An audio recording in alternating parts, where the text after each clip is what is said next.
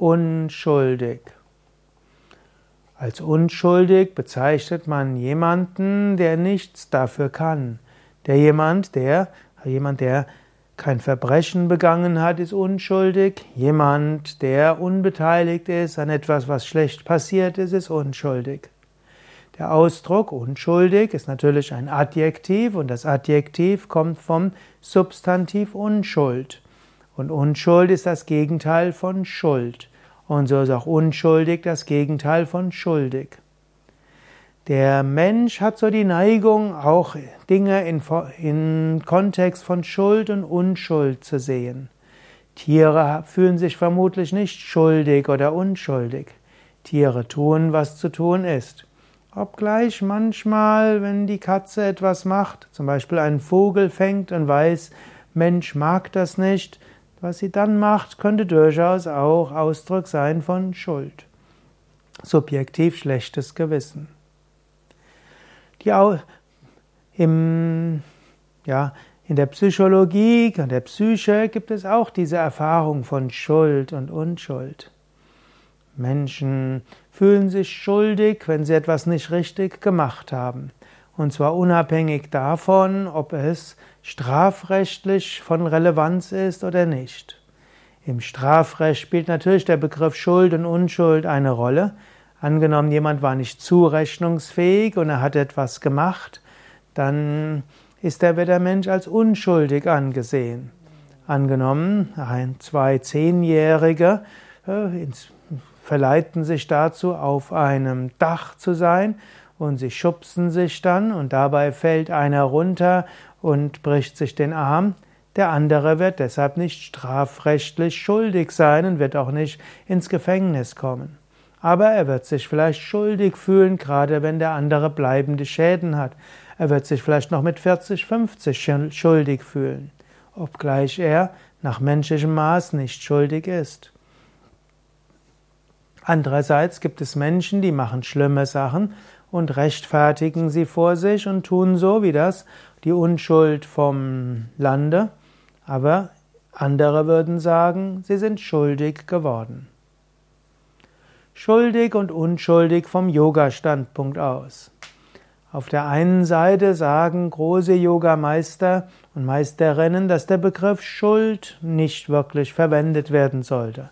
Swami Vivekananda hat mal gesagt, Sünde, Schuld, es ist unsinnig. Letztlich gibt es nur eine Sünde, Menschen sündig zu nennen. Also er hat diesen Begriff radikal abgelehnt.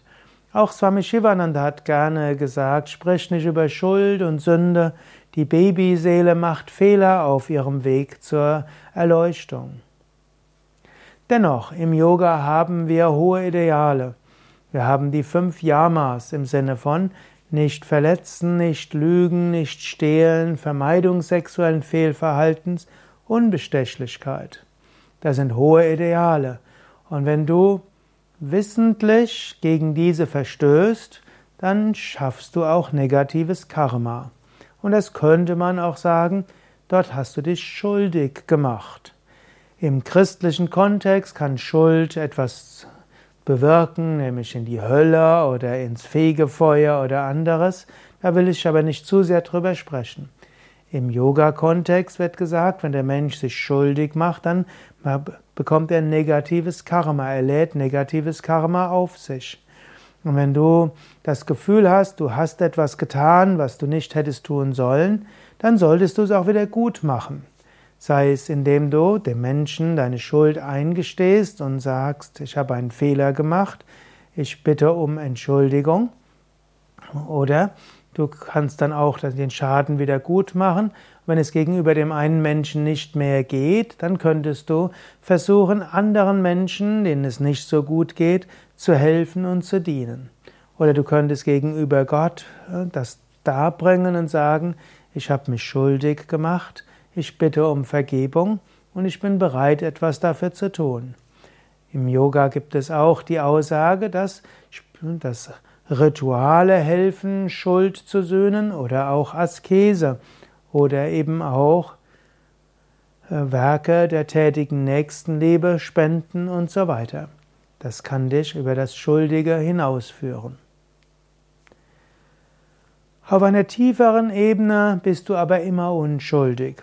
Auf der tiefsten Ebene bist du das Unendliche und das Ewige eins mit Gott, eins mit Brahman, reine Weltenseele.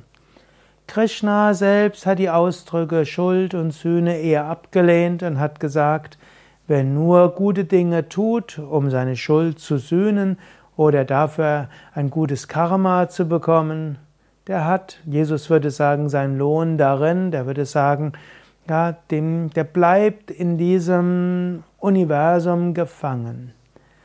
Es geht darum, Gutes zu tun, ohne etwas dafür, dafür zu wollen. Es geht darum, Gott alles darzubringen und sich als Instrument zu fühlen. Wenn du nicht am Ergebnis hängst, gleichmütig bist in Erfolg und Misserfolg, wenn du nicht an den Früchten hängst und dabei alles Gott darbringst und dich bemühst, das Richtige zu machen, dann bleibst du unschuldig. Letztlich Leben ist immer so, dass du auf die eine oder andere Weise andere zu Schaden bringen kannst. Es kann immer passieren, dass du bewusst oder unbewusst Schlechtes tust. Wenn du aber alles Gott darbringst, wenn du dabei dich bemühst, die ethischen Prinzipien nach bestem Wissen und Gewissen zu beachten, wenn du dir vorstellst, dass Gott durch dich wirkt oder das Göttliche oder das Karma, dann bleibst du unschuldig, egal was du machst. Letztlich ist die ganze Bhagavad Gita auch verstehbar unter der Prämisse, wie kann ich handeln, ohne mich schuldig zu machen? Wie kann ich auch in ethischen Dilemmata handlungsfähig bleiben und unschuldig bleiben, kein Karma auf mich zu laden und nicht mich an anderen Menschen zu vergehen. Ja, das waren einige Gedanken rund um die Themen Schuld, Unschuld, Sühne, Vergebung und so weiter.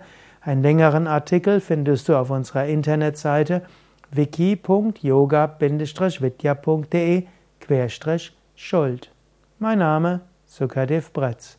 Dies ist Teil des Yoga Vidya Multimedia Yoga Lexikons.